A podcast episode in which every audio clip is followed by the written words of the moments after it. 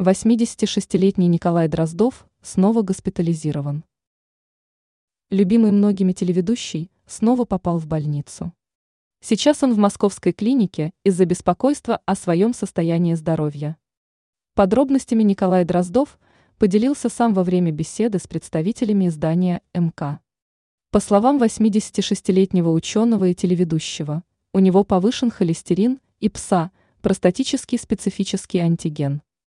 Кроме этого, в организме мужчины были замечены показатели возможных онкологических заболеваний. Как отметил сам Дроздов, в роду у него не было людей с такими недугами. Но при этом он сам отметил, что на развитие недуга влияет не только наследственность. Он вспомнил, что в свое время долго работал под солнцем в пустыне. Стоит также отметить, что Николая Дроздова уже несколько раз госпитализировали в этом году.